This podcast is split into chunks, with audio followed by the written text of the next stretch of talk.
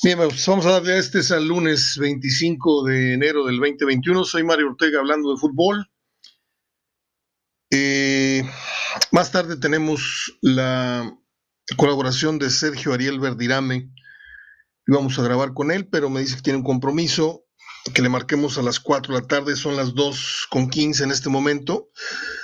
Por lo tanto, habré de esperar para poder eh, insertar el la charla que tengamos con él de 10, 15 minutos, que pues de la jornada hay poco que comentar, ¿eh? porque pues, aparte de que está mocha, ¿sí? se jugaron al día de hoy 1, 2, 3, 4, 5, 6 partidos, y en 6 partidos se han anotado 11 goles, y la mitad de los partidos han sido muy malos, sí, porque con todo el 3 a 1, el, el juego de Atlético San Luis con Chivas fue de muy baja calidad el Puebla Tijuana no se diga, el Mazatlán 0-0 con Santos no se diga, el Tigres, a pesar de que gana, es un partido de muy bajísima, eh, pues sí, estatura, calidad, quiero decir, no quería repetirlo, pero este, el triunfo y nada más.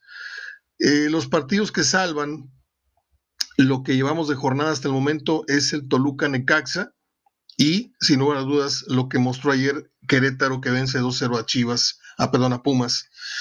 Hoy por la noche comillas, cierran la jornada número 3, Pachuca y Cruz Azul a las 9 de la noche y quedan pendientes para próxima fecha eh, el América Ciudad Juárez, el América Bravos y el Monterrey León. El del América, tengo entendido, tengo entendido que el del América se juega este martes, si mal no estoy. Eh, la próxima jornada va a ser Mm, Tigres Necaxa el jueves, Mazatlán contra Pachuca, Chivas contra Bravos, ahorita les digo los, horarios, eh, los días y todo esto, ahorita de momento nada más les estoy avisando, ya tendremos tiempo durante la semana para dar una repasada a fondo eh, a la jornada 4, Cruz Azul contra Gallos Blancos, Cholos contra Toluca, ese juego va a estar bueno. Pumas contra Atlas. Aquí se tiene que levantar Pumas. Santos Laguna contra... No sé contra quién, porque no viene el rival. Se les olvidó ponerlo. Santos Laguna y dice el horario nada más. Ahorita veo con quién va Santos y León contra el San Luis. Eh, hay mucha controversia en este momento por unas declaraciones de un, pues, este, por ética no le puedo decir lo que yo pienso en el fondo de él, porque no es ético, pero es un periodista a nivel nacional, Gerardo Velázquez de León, algo así se llama, Gutiérrez de León, no sé, yo no lo consumo, no lo leo, de repente subo algún video de él nada más para que vean la clase de, de mala leche que nos tiene a los equipos regios, es un tipo totalmente nefasto, este, irresponsable, eh, asegura que Aguirre y Funes Mori sabían perfectamente del, virus y que aún así se alineó. Es delicado, todos tenemos derecho a suponer, pero no a, a acusar, porque cuando acusas tienes que presentar las pruebas, ¿sí? Y, pues todo el mundo está colgándose de la polémica y contestándole, insultándolo. Yo realmente esto lo sé porque escuché a Verdirame eh, tocar el tema junto con Furcade y como no es un periodista que yo lo tenga como una fuente de información ni para normarme criterio ni para no, este, simplemente se los comento de pasadita. Esto de la pandemia eh, trae vueltos de cabeza a todos, en todos los órdenes, en el orden social, en el orden deportivo, en el orden cultural, en el orden de los espectáculos es un tema de salud muy grave. Yo no quiero a veces este, sermonear a nadie ni nada, simplemente doy, mi punto de vista y mi consejo, pero es tan deprimente para mí no sé usted cuántos contactos tenga, si 200, y 400. Y yo tengo cerca de 3.500 contactos en mi página personal, en, la, en el blog HDF, que por cierto, no sé por qué razón me tiene bloqueado Facebook, no me deja publicar en una semana, hoy no sé cuántos días me dijo que no iba yo a poder publicar nada, y yo no sé en qué le falté el respeto yo a las reglas de Facebook. Este, pero no puedo. Así es que si usted me ve ausente, estoy publicando en mi muro de, de, Mario Ortega hablando de fútbol, que es diferente al grupo HDF. Este, ahí vamos a estar más o menos, no, no más o menos, hemos estado comentando los partidos y todo esto. Este, bah, ya se me olvidó que estaba yo, eh, para dónde iba con esto del, del, Facebook. Allá, que es tan deprimente para mí. Tengo tres mil y pico, le digo, tres mil quinientas personas. Y pues obviamente la mayoría están activadas para yo poder ver sus, sus, publicaciones. Ya conforme van pasando los, los meses, voy, voy anulando las notificaciones de mucha gente que pues, realmente no, no van conmigo ni, ni me aporta nada. A veces dejo dos, tres personas muy simpáticas, este, que, que suben cada ocurrencia, cada meme muy, muy simpático, que me alegra un momento, pero a lo que voy es a que tengo opción a ver cientos y cientos de muros diferentes, publicaciones diferentes. Y ayer hice un ejercicio y hoy lo volví a repetir. Y donde abrí el Facebook y le di y le di al cursor para abajo, para abajo, para abajo, para abajo. Y en cinco minutos, solo cinco, conté 16 esquelas. O sea, es tristísimo lo que está ocurriendo, porque el que no se está muriendo por COVID, se está muriendo por estrés, se está muriendo por un infarto, se está muriendo por... O sea, es, es, de Ripley lo que estamos eh, atravesando, lo que estamos viviendo y, pues nada más se los quería comentar. No voy a hacer una, tragedia de esto porque la tragedia ya, ya en sí ya, ya la estamos sintiendo todo, ¿no? Y, lo mismo puede estar pasando en su muro, ¿eh? Ayer publicaba la muerte del chef Paco, este señor que salía muy amable, muy atento, lo conocí. No fui amigo de él, pero sí lo llegué a, conocer en dos eventos. Y pues es una muerte muy, muy sensible para el medio eh, artístico, porque pues, salía en televisión y todo esto. Eh, y, y, ayer, como les digo, hice el mismo ejercicio y fue una cosa terrible estar contabilizando que se murió el papá, que se murió la mamá, que se murió el hermano, que se murió el hermano, que se murió el tío, que se murió el sobrino, que se murió el hermano más chiquito, el más grande, el abuelito. O sea, se están muriendo de todos, ¿eh? O sea, el COVID se está llevando, contrario a lo que se decía al principio, se está llevando hoy a personas de diferentes edades, de diferentes este, condiciones este, físicas, no, pues que nada más a los hipertensos, no, pues que nada más a los diabéticos, no, nada más que a los fumadores diabéticos, no, ahorita están llevando a gente que incluso hace, hace ejercicio, gente que está en buen estado de salud aparente, y en cosa de nada, ¿eh? Ese es lo grave de esto, es que ahora se están, eh, de acuerdo a lo que yo he leído, ¿eh? no sé usted, está resultando más letal el virus y gente que ayer se sentía bien, hoy se siente mal y pasado mañana se muere. O sea, tenga, tenga mucho cuidado, por favor. Ya las medidas usted ya las conoce, allá sabrá usted si las sigue o no las sigue. Eh, las efemérides del día de hoy están muy buenas. Tengo una anécdota muy, muy buena con resortes, este, que he contado, pues no sé, en varias oportunidades acá, pero hay gente que no la ha escuchado. Eh, hablaremos de Juventino Rosas, hablaremos de Antonio Carlos Jobim, hablaremos de Al Capone, hablaremos de Paul McCartney, hablaremos de la hermosísima Alicia Keys, eh, cantante hermosísima, le digo, yo soy muy fan de ella, y de Ava Gardner, la famosa diosa de la belleza de Hollywood, que filmara 60 películas y que fuera, pues, este, espampanante en pantalla. Yo no la vi eh, estando yo muy niño, obviamente, pero ya de grande me tocó ver dos o tres películas obligadas este, y sí, era, era una mujer. Como todas las mujeres bonitas, a veces no suelen ser muy buenas actrices, pero este, pues eso no importaba, ¿no? Este, tenía una pechonalidad y una belleza en su rostro y un porte tremendo la señora Ava Garner. Bueno, pues Tigres ganó. Tigres ganó 2-0. A ver, vámonos por orden, porque luego la gente dice que nada más hablamos de los equipos locales. San Luis le puso un estate quieto a Chivas, que está teniendo un, terrible inicio de, temporada porque pues no perdía, pero ahora que, perdió, ahora los empates se le suman a la derrota y, pues ahora se ve más feo, ¿no? Este, de hecho, no está en los primeros ocho de la tabla, que son Toluca, Santos, Monterrey, Tigres, Querétaro, Tijuana, Pumas y Puebla. Y Atlético jugó muy bien a ratitos, porque el partido no estuvo bueno. A mí no me gustó. ¿O será que esa cancha de San Luis a mí no, no, no, no me trae muy buenos recuerdos?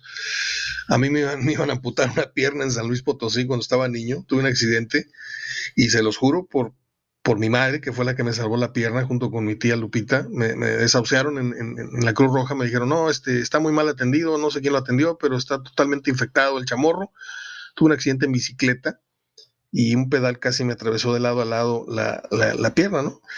Y caí en un charco de aguas, aguas negras, andaba con mi primo Babi en las vacaciones largas y, y regresamos a los ocho días a la famosa curación y ya tenía yo la pierna morada y pues todas las aguas negras se me habían, este, se puso muy fea la cosa y, y dijo el doctor, o cortamos o yo ya no me hago responsable, porque entonces, este, pues era la edad en la que yo nadaba mucho, jugaba fútbol, era campeón de goleo en la primaria, campeón de goleo en la secundaria, así, nadaba con mi papá un kilómetro, kilómetro y medio, un día sí, un día no, este, me metí a la competencias ahí al club israelita. No fui muy bueno nadando, pero tampoco era, el, más lento de, la competencia. Este, recuerdo mucho a Danny Schwartz, es un, gran nadador, un, viejo amigo. Siempre se llevaba, se llevaba todas las copas de natación en las que yo competía. Este, y fueron mi tía Lupita, que en paz descanse, la mamá de Babi, y mi madre, las que por más de una semana, sin descanso, me estuvieron poniendo unos fomentos de agua caliente con unas hierbas ahí en, hervidas en, el agua, pues, y fueron las que me salvaron la pierna. Por eso digo que no tengo muy buenos recuerdos yo de, de San Luis Potosí, aunque pues es una tierra muy querida porque pues ahí tengo, tengo mucha, mucho cariño ahí con, con Babi, con Edgardo Reséndiz, con, con algunas personas. ¿Usted sabía que Antonio es este Enrique Bura, que es de San Luis? qué simpático y qué, conocedor es ese, comentarista, que no parece, pero ya también apunta para los 60 años. Bueno, pues eh, después de este largo paréntesis eh, personal, retomo el comentario de fútbol. El San Luis, pues no creo que pase de perico a perro este torneo. Perdón, me puedo equivocar, como todos, porque hasta los expertos se equivocan, no que yo me considere, pero yo hablo de fútbol hace muchos años y le he fallado a infinidad de pronósticos a la hora de decir, este califica, este no califica. Yo no veo, ah, es que son 12 lugares. Perdón, perdón. Bueno, lo voy a, lo voy a sentar bien en el comentario. No veo a San Luis terminando en los primeros ocho, para que usted me entienda. Porque para mí la calificación, que ya es bastante manga ancha, ocho boletos, este, no lo veo en los primeros ocho. Puede ser un comentario muy obvio, Chivas, si no endereza, aunque el torneo es muy fácil de componer, porque con tres, cuatro fechas que, te, que te serio, ganas dos, empatas dos, ya otra vez ya te metiste al, pelotón, pero no veo a San Luis, eh, a Querétaro, tal vez a Ciudad Juárez, eh, Cholos creo que va a dar guerra, Necaxa va a dar guerra, el Atlas va a andar, pero por, es más, el Atlas yo creo que está a unas horas de quedarse sin técnico o una jornada, dos jornadas más, ya, ya vamos a estar viendo un nuevo entrenador en el Atlas, que es una tristeza tremenda, porque el Atlas siempre fue una escuela muy digna de, fútbol en, la liga eh, de fútbol profesional en México. Y digo escuela por el buen pie, por los buenos jugadores que caracterizaron a este equipo en diferentes épocas. ¿eh? No nada más estoy hablando de Pepe Delgado, de Pedro, bueno, Pedro Araña, Pedro Araya, era chileno, pero lo que hablo es de eh, propios y extraños, pues eh, conformaron siempre buenas plantillas eh, y daba gusto ver al Atlas. Este, no le vamos al Atlas, pero de alguna manera nos ganchaba quedarnos un sábado a ver los partidos o de la UDG, de los Leones Negros, o del Atlas, porque repito, tenían a Abel Verónico, tenían a Berna García, tenían a, ¿cómo se llama aquel centro delantero? A Mauri o Yair, ¿cómo se llama? A Mauri, ¿no? Estaba Pepe Delgado, estaba este, ¿quién le dije? Pedro Araya, estaba el Pillo Herrera, estaba mm, Brambila, creo que era el portero. Brambila, sí, porque Darío Miranda era de León. Eh, y luego vinieron otras épocas eh, en donde asomó un poquito al protagonismo con la Volpe y con Tomás Boy, también tuvo ahí sus oportunidades de liguilla y de eh, perder campeonatos. Pero la constante del Atlas son los pésimos manejos que ha tenido. Este, ahora están bajo la, tutela de Orlegui, que supuestamente desforzó al Santos para hacer un poquito. No, está saliendo la misma sopa. Yo creo que el Atlas está condenado mientras no retome una buena cantera, mientras no vuelvan a salir buenos parteros de su cantera, ahí es el primer síntoma de que el Atlas dejó de trabajar. Han contratado mucho portero extranjero cuando antes ellos proveían al fútbol mexicano y a su propio equipo de grandes porteros, Cabuto, Osvaldo Sánchez y, Corona. ¿Para qué le digo más? Eh, la cantera, bueno, no, no, no, no fue necesariamente la cantera, Rafa Márquez, pero sí llegó muy, muy chamaquito. En fin, mm, Tigres le gana al, Atlas. Estaba yo hablando de los equipos bajo la tabla, pero ya de una vez me meto otra vez a, cerrar el comentario de Tigres. Eh, yo no sé, yo estoy un poco eh, deprimido futbolísticamente, no, no he estado tan tan así, tan consumidor de noticias a cada hora, ¿no? Y aparte me trae muy molesta esta suspensión de Facebook, entonces no le niego, sí estoy publicando dos, tres cosas, pero pues estoy tomando esto como el castigo, como un asueto, porque digo, pues no puedo, no puedo comentar al ritmo que yo suelo hacerlo en mi blog. Eh, pero no sé cuál va a ser la metodología de Tigres. Yo si fuera eh, parte de la organización, yo, yo votaría porque Tigres jugara con suplentes este partido de, jueves, este, que va con Ecaxa, creo, sí dije, y que los demás los ponga, pero en una burbuja, ahora sí, literalmente que en una burbuja, porque están a nada de subirse al camión, al camión, al, avión en rumbo a Qatar, ¿eh? De hecho, ahorita están corriendo un riesgo tremendo por la infección o el contagio de, del diente López. Y quién sabe si en estos días brote eh, pues esto del virus en otros compañeros, porque pues, los jugadores son muy, no, no son muy, son como tú y yo, son, inconscientes, se abrazan y se, y se bromean y, no han guardado la distancia, y en el partido menos, este, mete un gol uno y, y ahí van todos a abrazarse y a la pamba loca y aunque el Querétaro lo hizo muy bien. Querétaro festejó de lejos, los jugadores festejaron de lejos las dos anotaciones, simplemente le aplaudieron al anotador. Eh, y esa es la, incógnita en Tigres, saber si el contagio del Diente López va a tener consecuencias en otros elementos. Y de no ser así, que se espera que no sea así, este, pues cuidar a los demás cuidar a Nahuel, cuidar a Aquino, cuidar a... Está lastimado Carlos González, está en recuperación este, Guiñac, no tengo la menor duda que vayan a, jugar eh, en tanto estén sanos de alguna lesión, ¿sí? De lo demás yo no puedo asegurar nada, si, si, si, si van a viajar o no van a, viajar con, con el virus o, o si se estarán recuperando. Nadie sabe cuál es el manejo de la información que le están dando a esto. Y por eso yo quiero hablar con Sergio Verdirame más, más tarde, porque él tiene un punto de vista muy duro, muy concreto al respecto. Yo puedo dar algún tipo de opinión, algún tipo de consejo en cuanto a los cuidados, porque pues es lo que oyes y lo que lees de, de, aquí, de allá, de Europa, de esto, el otro, pero futbolísticamente yo no puedo eh, opinar con autoridad de, de esto que está pasando. Lo único que sí y lo vuelvo a decir, es que se me hace absurdo, se me hace muy, muy cruel que se esté jugando fútbol a sabiendas de que la pandemia es como el agua entre los dedos, no la puedes retener, ¿sí? Se te va a filtrar y de repente pues, se te vas a quedar sin nada de agua. Lo mismo pasa con la salud y el fútbol.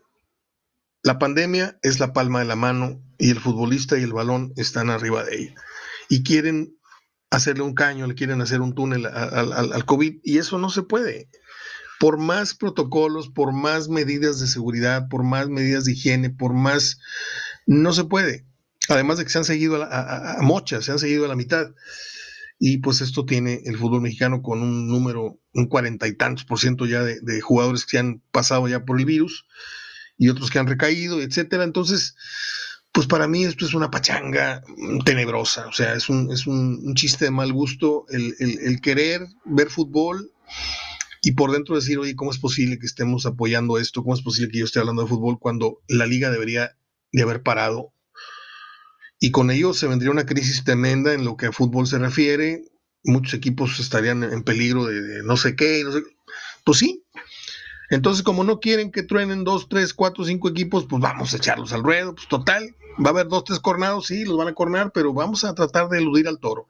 Eso es a lo que está jugando el fútbol mexicano y a lo que están jugando muchos otros sectores este, que quieren este, minimizar el, riesgo o correr el riesgo de que, pues sí, te vas a infectar, güey, pero a los 10 días te vas a curar, no pasa nada.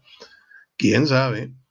Pregúntenle a, los familiares del, entrenador del, Santos, el equipo femenil, que acaba de morir la semana pasada. Bien, tengo 20 minutos. Déjeme hacer la pausa para marcarle a Sergio Verdirame. Completamos media hora y en la segunda media hora venimos con las efemérides. Eh, 11 goles, les dije, en 6 juegos. Y si bien nos va, hoy este, por ahí nos ayudan con dos golecitos eh, el Pachuca y el Cruz Azul.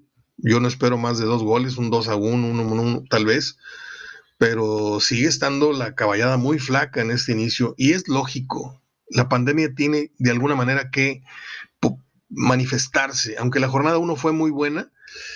Eh, la pandemia está levantando la mano, está diciendo, hey, hey. ¿Me explico? Es mi punto de vista, no sé usted. Regreso en un momentito, déjeme hacer tiempo, porque es la verdad. Son las 2.36, yo tengo que marcarle a las 4 de la tarde a Sergio Verdirame, eh, tal como lo convenimos. Y después hacemos el armado del programa y usted lo tiene por ahí de las 5 o 6 de la tarde en su buzón. Gracias a las personas que apoyan el concepto HDF Radio con sus aportaciones y también con sus comentarios y sus sugerencias. Mañana viene Goyo Cortés, el miércoles viene Marco Antonio Díaz Ábalos. Es la nueva era, el, el nuevo perfil de HDF Radio, en donde hemos incorporado la opinión y los pronósticos de tres eh, pues creo yo, muy queridos personajes del fútbol a nivel local, Sergio Verdirame, Goyo Cortés y Marco Antonio de Zábalos. Eh, el caso de Goyito jugó con los dos equipos, Marco jugó en Tecos, jugó en Atlante, jugó en Tigres y no sé dónde más. Y pues Verdirame es un, eh, un ícono de, los rayados en la época moderna. Sí, no lo podemos mezclar con Guarasís, ni con Miltons, ni con ese tipo de jugadores, pero sí Verdirame, y por alguna razón que no voy a mencionar, es muy querido por Monterrey por haberle dado una, una satisfacción muy, muy grande, que tuvo que ver con un domingo al mediodía. Conste que no dije nada. ¿eh? Eh, pausa y regreso en un ratito.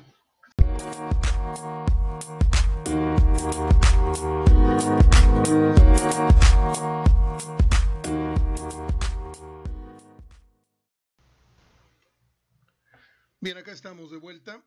Tenemos en la línea telefónica a nuestro querido amigo Sergio Ariel Verdirame. A mí me honra mucho, porque cada vez que le hablo me dice amigo. Este, y para mí son palabras muy fuertes. Y gracias otra vez, Sergio, por tu tiempo. Eh, pobrísima también la jornada 3, ¿no?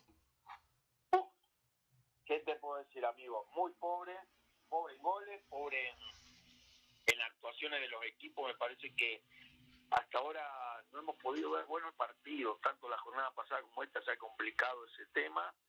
Y sí, coincido, coincido. Muy pobre desde el espectáculo, desde un juego bien jugado. Me parece que, no he visto ningún partido que me haya atrapado esta jornada. Fíjate que yo, yo siempre pongo ejemplos, comparo mucho a veces el fútbol con otras cosas, como con el cine, por ejemplo. Tú puedes entrar a ver una película muy mala el argumento, Pero de perdido tiene arrancones, tiene persecuciones en coche, alguna buena escena de alguna balacera, y dices tú, bueno, eso salvó, salvó el churro de película que vi. Eh, estamos viendo, aparte de mal fútbol, pocos goles. Sí, que lo dices bien. Comparado con una película, los goles son los que salvan a veces el mal espectáculo y, estamos viendo pocos goles, partidos aspecto. el día del fútbol son los goles, por ahí nos vamos al, al análisis, sí, tanto la jornada pasada como esta, se vieron pocos goles, marcadores muy, muy cortos, y sobre todo me extraña a mí que no hay un equipo o no hay un, partido en alguna jornada que yo bueno, este me cautivó, este me dejó algo para para el aprendizaje, como el año pasado era el torneo pasado, perdón, era León. Vos veías jugar a León y decía, me cautiva, León me parece que va a ser el campeón o va a terminar ahí por, por, por su fútbol. Hoy, hoy creo que está todo más parejo, todo muy luchado y, y de pocos partidos de, buena, de buen fútbol. ¿Estarás de acuerdo que los dos juegos que medio salvan eh, y digo a medias, eh, esto serían el Toluca y la, el triunfo de Querétaro, el 2-0 de Toluca Necaxa y el Querétaro Pumas, en donde yo al menos sí me entretuve.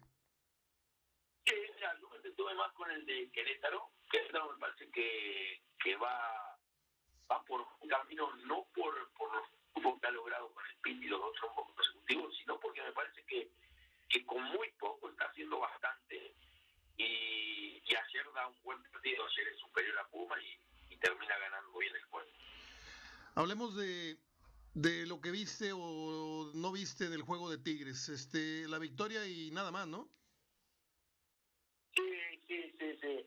Eh, Tigres gana, gana bien, me parece que, que, gana bien porque fue más que Atlas, pero da un, un juego pobre, me parece que no fue el, el mejor juego de Tigres, ante un rival que dije lo mismo el día de Monterrey, me parece que tiene mucho para para dar y tiene mucho para para para dar en lo futbolístico como es Tigre contra un equipo muy pobre como es el Atlas. Yo creo que, que de los equipos más pobres de, este torneo, sin lugar a duda, hicieron hacer un buen equipo en base a, quitarle jugadores al Santo y, y traer jugadores de su grupo Orlegui, pero me parece que, que no, que no, no, no funcionó. Tienen cero gol a favor, y, y Tigre ante este equipo no se vio gigante. Se vio, ganó y, alcanzó con lo justo para el resultado. Tú me supongo que conoces a Diego Coca, ¿no? Lo conocimos como jugador, pero tú, lo, habrás conocido como jugador y como persona. Sí, sí, Diego Coca es un entrenador de los jóvenes, como se dice, que quiere jugar bien al fútbol, pero me parece que no tiene el plantel. Yo lo conocí, he hablado con él, eh, trabajó también en Argentina, eh, viene de la mano de, un promotor argentino que, que, allá maneja mucho el fútbol argentino. Eh, eh, sabemos dónde estuvo Diego, lo, la trayectoria que ha tenido, pero me parece que no es tanto Diego Coca, me parece que es que tiene un plantel de muy bajo nivel y, y aparte no, no están jugando no están jugando nada porque es muy difícil en 270 minutos no conseguir gol, pero no ni siquiera no es el no conseguir gol, el tener tan pocas aproximaciones. Me tocó ver los tres partidos de Atlas y en los tres partidos prácticamente nula la participación de la gente de ofensiva. Fíjate que para allá iba, no era un comentario en detrimento eh, o atacando a Coca. Yo tengo una teoría que no sé si tú me la tires o me la apoyes. Yo creo que un, un jugador, un exjugador que fue muy bueno en su profesión y si se preparó y si tiene las cualidades para comunicar, no tiene por qué no ser un buen entrenador. Ahí tenemos el caso de Juan Reynoso, que fue un extraordinario defensa y que se está empezando, hizo un gran trabajo con, ah, ah, bueno, aquí en México conocemos apenas su trabajo, pero él ya dirigió en otros lugares. Hizo un buen trabajo con Puebla, como dices, hizo mucho con poco y ahorita está pues con un, un trompo incendiado en la mano. Eh, yo me imagino que Coca, que fue un buen defensa, este, podría estar en los niveles, por ejemplo, si Boldi salió de la nada, eh, dirigiendo eh, fuerzas inferiores y todo esto, pero de pronto pisa en primera división y consigue el éxito. Y yo no veo por qué Coca no tuviera, eh, no, no habría tener esa misma suerte si tuviera a cargo un buen equipo. Sí, totalmente, totalmente de acuerdo con tu análisis. Yo me parece que Coca es un buen entrenador El problema es que a veces le queremos exigir lo mismo a un entrenador que dirige el Atlas que a un entrenador que dirige al Monterrey o al Tigre. Sí. Hablando de diferentes cosas. Acá tenés todo, acá tenés cómo armar un equipo tenés para pedir jugadores de primerísimo nivel en todas las posiciones. Y allá te refuerzan una posición, pero te refuerzan dos. Y esa es la realidad. Coincido, coincido con lo que vos decís. Bueno, hay que esperar qué pasa con el Atlas. Me parece que, que le va a ir muy mal. Y hablando de Tigres, lo importante son los tres puntos, lo importante que, que cuida algunos jugadores, como el caso de Guiñá para el Mundial de Clubes, de Ayala, el lástima que se lesionó González, pero seguramente llegará para, para el día viernes, que es lo importante el viaje ya. Sabemos que el jueves se juega contra Necaxa, contra Necaxa pero lo más importante va a ser eh, el viaje. ¿Ahí qué opinas tú? ¿Tigres tiene que ir con un plantel semi-reservista? Eh, ¿Guardas ahora sí a todos los estelares para que no haya lesión o contagio? Eh, ¿Tú qué harías? Guardaría, guardaría por un tema de, lo que está sucediendo con, con, los contagios, con todo, me parece que me iría con un cuadro alternativo y a la figura, lo que yo considero indispensable, los cuido para no tener problema en el viaje. Muy bien. Pues, eh, ¿qué opinas de esta situación? Digo, yo no le doy mucha bola. Te escuché hace rato en el programa, ya suelo hacerlo con regularidad. Al mediodía sí puedo oírte. Eh, esta, esta cuestión del periodista este Velázquez, o no sé cómo se llama, de León, yo, yo desde hace tres, cuatro años ya lo puse en su lugar periodísticamente, ya di mi opinión de él, me parece un, un, patán del periodismo, nos trae atravesados, odia el fútbol, odia Monterrey pero cuando está aquí habla, habla linduras y que qué rica la carne, que qué buena la gente, pero desde allá este, habla, habla pestes. Eh, esta acusación eh, sobre Aguirre, si tú estuvieras en funciones directivas o como jugador eh, directamente afectado, ¿qué procedería en tu caso? No, no, es que no. A mí me parece que el club tiene que tomar medidas contra este periodista porque si se equivoca en la acusación, si vos no tenés las pruebas en la mano, que la prueba sería un hisopado, te voy a ser sincero, en este caso no es me dijeron, en este caso sería un hisopado, porque él está hablando de algo hipotético y algo que si pasó, sería muy grave. Nosotros hasta el mismo lo decíamos en el programa, sería la salida de, de la gente que estuvo involucrada del fútbol mexicano, no tengo duda. Pero no, para mí no existió, para mí es imposible eh, que, que, en estos tiempos que estamos viendo alguien arriesgue la vida del jugador y de los demás. Me parece que hoy eh, estamos viendo una etapa muy dura con la pandemia y la acusación que él hace eh, hace sin fundamento y por eso en el programa de ayer no habló nada del tema. Yo, yo te quiero preguntar algo, respetando muchísimo tu opinión, por algo te tengo acá. Dices que te resulta imposible pensar que se arriesgue la vida en el caso del entrenador metiendo a un jugador supuestamente con COVID. ¿Y que los directivos no están arriesgando la vida de los jugadores cada semana? Bueno, sí, sí, esa parte puede ser, pero... ¿No, ¿No es contradictorio esto? O sea, sabemos perfectamente que la ética profesional de un jugador y de un entrenador es no me siento bien o juego, o tengo síntomas, pues no voy, o me aíslo. Yo creo que estamos hablando de cosas diferentes, te voy a decir porque mi punto de vista, y ojo, mi humilde Dale, punto de vista. Dale. Porque una cosa es poner a jugar a alguien con, eh, con COVID y con la enfermedad, y otra es porque es eh, lo que está pasando en el, a nivel mundial, porque no es los directivos de acá. Ya te entendí. Pasa en el básquet, pasa en el béisbol, pasa en el fútbol americano. La vida continúa, amigo, Sí. y desgraciadamente tú tienes que hacer un programa, yo tengo que ir a trabajar a mi negocio, tengo que ir a... Eh, sí entiendo por dónde va, pero es muy diferente el arriesgar la vida de esa manera al, al saber que alguien está contagiado. Ya. Ya te entendí. Bueno. Una, una cosa es estás contagiado y otra cosa es te voy a lanzar al ruedo Claro, con el riesgo de que te contagies. a mí me llega un empleado mañana y me dice, tengo síntomas de COVID. No, te quedas a trabajar y a cumplir las ocho horas de rigor porque necesito que salgan las pizzas y las empanadas.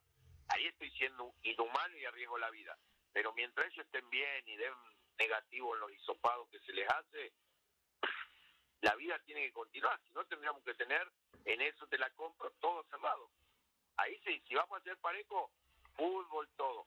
Lo que sí te digo, el fútbol tiene más riesgo de contagio por la cercanía que tenés con las personas, porque vos a la hora de entrar a jugar, eh, están los 22 que, que inician el partido muy, muy cerca, en un tiro esquina, en la jugada. Con uno que esté infectado, ahí sí puede dejar lo que pasó en el Día de América Monterrey, que todos van sobre Funes Mori porque fue el primero que cayó, pero quizás fue otro de los jugadores. Ya. Pues Sergio, como siempre, agradecerte estos 10 minutitos que eh, nos permites eh, en el análisis, pues en este caso de una pobre jornada. Yo quise eh, encauzar la charla para otro rumbo, porque hay muy poco que hablar, hay muy pocos goles, hay muy poco espectáculo. te marco ahorita nada más cortando esta, esta grabación, nada más para tener de una vez, o si dime si, si te puedo marcar mañana pasado para grabar los pronósticos, como tú gustes. Exactamente lo mismo. ¿No traes prisa ahora? lo podemos hacer ahora mismo. Ah, bueno, dale. Un abrazo y estamos todavía en contacto. Es eh, Sergio Ariel Verdirame y su aportación para Hablando de Fútbol Radio de todos los lunes desde hace una o dos semanas, ya perdí la cuenta. Eh, vamos a la pausa y regresamos con el resto del programa del día de hoy.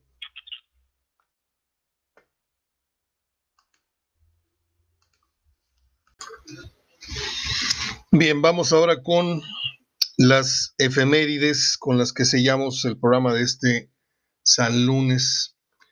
Tengo algún dato muy, muy original, creo yo, porque yo nunca había, lo había dicho. Tengo un libro que es un ladrillo, impresionante tomo, con efemérides de la ciencia, del espectáculo, muy pocas del deporte, por cierto.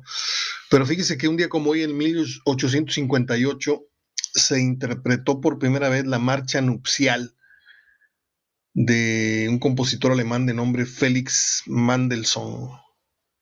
Mendelssohn. Termina en S-O-H-N. Mendelssohn. En la boda de la hija de la reina Victoria de Inglaterra con el príncipe Felipe Guillermo de Prusia. La melodía se convierte en una reconocida costumbre en los enlaces matrimoniales. O sea que esta macabra canción, no, esta, esta melodía se interpreta desde 1858. Échenle cuentas. Ya como hoy en 1868, en Santa Cruz, Guanajuato, nació uno de los orgullos de la música en México, el compositor juventino Rosas, autor del famosísimo, mundialmente famoso Vals sobre las olas. ¿sí? Creo que por ahí Pedro Infante hace, hace una película con su personaje. No creo, sí la hizo. En 1916 nació el actor, comediante y bailarín Adalberto Martínez Resortes en la Ciudad de México, reconocido en el medio artístico por sus 70 años de carrera en carpas, teatro, televisión y cine. Eh, hizo, hizo de todo. Él murió un 4 de abril del 2003. Esta anécdota es breve. Eh, la semana que jugó el América con Pumas, aquel campeonato en el 91, yo estuve casi una semana entera, fui a cubrir campamento de América y campamento de Pumas, y en el América me recibió don Carlos Miloc, y ahí entrevisté al bíblico, a Sague, a este, al otro. El bíblico me regaló una Biblia, yo le regalé una, me regaló una, una Biblia y una camiseta firmada por todo el equipo, se portó extraordinario. Este, luego por necesidad la tuve que subastar, me dieron 25 mil pesos por la camisa. Este, y ese día estaba lloviendo, caía lluvia, quiero decir, porque lo van a decir, ¿qué estabas viendo? Y a la salida, las instalaciones de América, pues no, no, no, no son chicas, ¿no? o sea, tiene pasillos largos por las canchas y luego te vas por otro camino para, la oficina del entrenador. Y ahí me tomé un café con don Carlos, pues de la práctica, esto, el otro, y ya me iba, me dijo don Carlos, pues dijo, yo si fuera tú me iba porque va a caer un aguacero fuerte. Y cuando llueve en México, usted sabe, no tiene nada que ver con los aguaceros de aquí de Monterrey. Allá llueve, pero feo, se pone el cielo negro. Este, aquí de vez en cuando llueve, llueve así con esa fuerza, pero en México es muy común. Sobre la tarde, por, quiero decir. Y pues salimos al portón y donde me encuentro un señor con una gabardina así como el inspector Ardilla, una boina. Y estaba esperando su taxi. Y rápido saqué mi grabadora, saqué mi cámara y le dije a un, compañero de los medios que también estaba saliendo, este, ah, no me puedo, no me puedo acordar el nombre del periodista, Ahí tengo una foto aquí enmarcada con su, con su sello. Me regaló una foto del Estadio Azteca totalmente lleno de las eliminatorias que cubrimos para el Mundial 94. Y Maldonado se llama. Ahorita me acuerdo su nombre. O lo digo mañana. y me toma la foto con, con, con resortes y le hago una entrevista, no, no, que el América, que es mi mejor equipo, que no sé qué, no sé qué. Una cosa breve, el señor andaba muy distraído porque quería parar un taxi y alguien que le llama, alguien que le hiciera favor de parar un taxi. Y en eso yo camino, le digo, espérese aquí ahorita, y caminé a otra cuadra, paré un taxi y se lo llevé hasta, hasta, bueno, fuimos, yo me subí al taxi y lo llevé hasta el lugar. Se sube el señor, me dice, ¿y tú para dónde vas, manito? Digo, yo voy para el hotel, este, el ejecutivo está sobre, sobre tal calle, ¿no? Reforma. Y se vente y vamos, compartimos taxi. Le dije, ah, pues es un honor. Y me tocó ir en un taxi con, platicando con el señor Resortes. Este, hablamos mucho de fútbol. Apaga mi grabadora, ya la entrevista ya me la había dado, el saludo para mi programa ya me lo había grabado. Y, y ya, es una de las cosas que de repente el fútbol te da, el cruzarte con ciertos personajes que a veces no tienen que ver con el fútbol. Y así fue la historia. Eh, permítame un segundito porque ahí vienen estos ruidosos merolicos que andan en las calles vendiendo con... No, no puedo ni, ni expresarme porque me da tanto coraje. Déjeme suspender la grabación.